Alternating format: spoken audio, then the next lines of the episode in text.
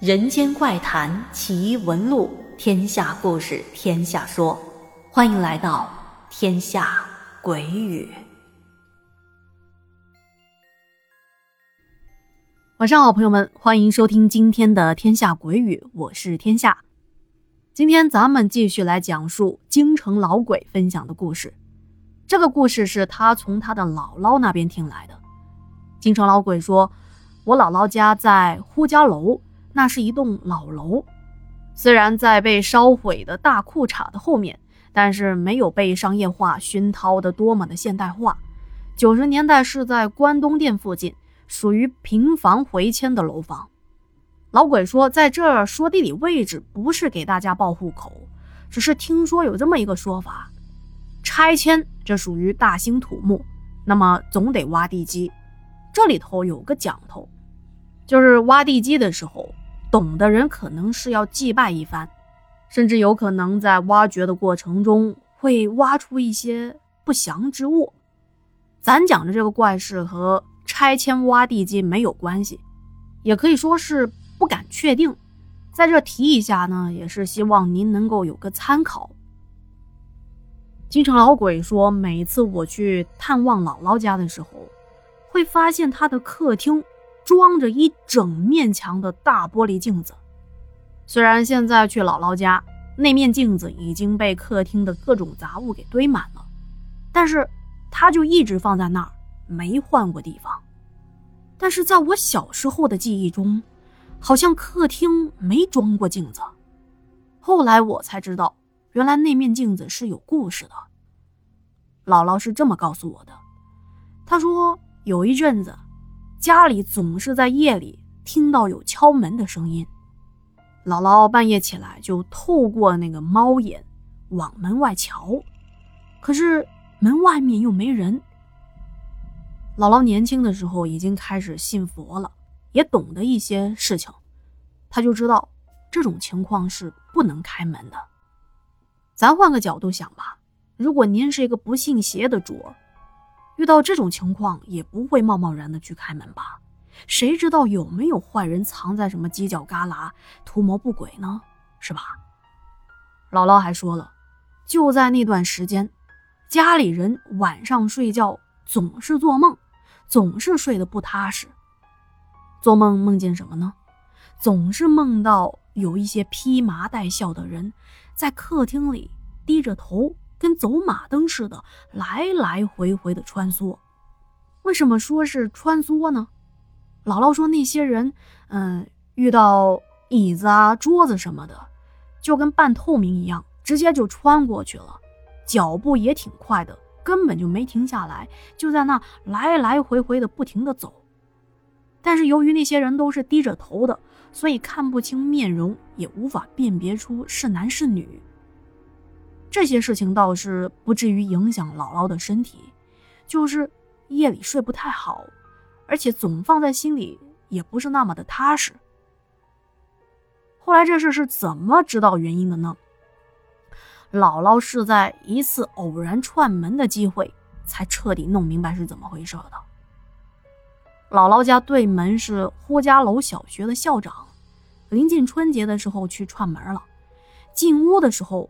姥姥看到邻居挨门口摆了一张桌子，放了一些佛像啊、贡品等物品，桌上还摆着一个镜子，就是那种很古老的立式的镜子，两面都是镜片，中间有个轴可以反转的那种。我家也有这样的镜子，但是现在找不到了。说起来，那镜子比我当时的年纪还要老呢。那会儿我姥姥就问校长。说：“您也信佛吗？”然后就聊了一些家长里短的话。关于那面镜子和佛堂的事情就没有问太多。等姥姥回家之后，就立即产生了在客厅装一个大玻璃镜子的念头。我听到这，我挺好奇的，我就问姥姥：“我说为什么串一个门你就做这么一个决定呢？”我姥姥就跟我讲：“唉。”还不是因为不好跟邻居产生争执嘛，但是我这心里啊，已经跟明镜似的。问题就出在校长家的那面反转的镜子上。那个镜子和佛像的位置正对着咱们家的客厅，尤其是那面镜子，那叫冲煞。后来长大了一点儿，我也逐渐的明白过来，看来校长他们家肯定也是发生过一些怪事儿，所以才会有这么一个在门口布置佛堂的这么一个做法。但是他们家这么做确实是不好的讲究。怎么能把他们家的镜子直冲着我姥姥家的客厅呢？这相当于他们家要防的那个邪祟，直接冲到我姥姥家的屋里了。这样办事情，作为邻里街坊的，的确不地道。后来就发生了我姥姥在客厅里装整面镜子对照的结果，也算是以其人之道还治其人之身的手段了。不过这么做倒是有个好处，就是这邪祟两边都进不去，有可能他就只能另找一个地儿了。当然了，后来镜子装上了，我姥姥家就没再遇到过怪事了，然后也就一直装在客厅，没改变过位置。这个关于镜子的故事让我突然想起了民间行业的禁忌。要知道，过去理发店打烊的时候都习惯用布。把镜子遮上，算是结束了一天的工作，也是为了避免闹邪祟的事情。如此以往，慢慢的就变成了此行的禁忌和行规了。当然了，现在很多理发店也没有这么个讲究，但是有一些老手艺人还是会照常去遵循以前的行规的。好的，今天这第一个故事就给您讲完了，接下来要说一个老鬼在。之前单位下班坐电梯的一个小事件。老鬼说：“我在朝阳紫檀，就是一栋大厦的名字，叫紫檀大厦里上班。这栋大厦总共是十八层。那会儿我是在八楼上班的。那天加班到晚上的八点钟才下班，然后就坐电梯嘛。进电梯间的时候忘了按一楼了。”结果这电梯就没往下走，而是往上走了。我在往上升的时候就按了一层。当时我在想，可能是楼上有人叫电梯。既然我按晚了，那就跟楼上叫电梯的那个人一起下楼就好了嘛。自己一个人在电梯里也没什么事情干，我就盯着那按钮盘，那一层一层的数字往上升，结果就停在了十六层。没想到。这怪事儿就在这个时候发生了。按理说停在十六楼，是不是十六楼有人按电梯呀？可是当时这电梯到了十六楼却没开门呐。在这有个细节需要注意啊，要知道我们这电梯每到一层都会有语音播报，这大概的意思就是说十六楼到了，接下来播完语音就要开门了。可是，在当时，十六楼也到了，语音播报也报完了，却没见开门。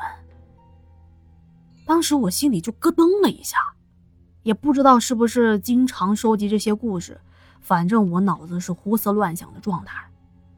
我想，如果十六楼有人按了电梯，即使有人迫不及待，可能是乘坐另外一个电梯下去了。那么这个电梯门也应该先开开，对吧？但是这个电梯门没开。然后接下来，这个电梯就开始从十六层往一楼下降，一直下到底，中间没有停。在这个下降的过程中，直至我出了电梯，我脑子越想越不对劲儿。为什么到了楼层播报完了就是不开门呢？实在是想不通。